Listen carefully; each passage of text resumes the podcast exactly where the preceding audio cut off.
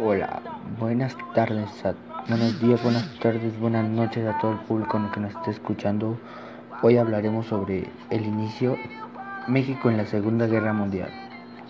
Primer subtema, inicio de la guerra. El 1 de septiembre de 1939 Alemania inició la invasión de Polonia y comenzó la Segunda Guerra Mundial.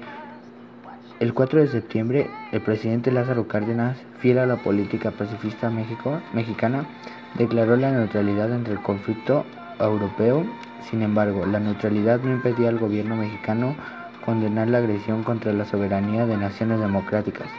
México reconoció el gobierno polaco en el exilio y criticó la invasión soviética a Finlandia, invasiones alemanas a Noruega, Holanda, Bélgica, Grecia y Yugoslavia.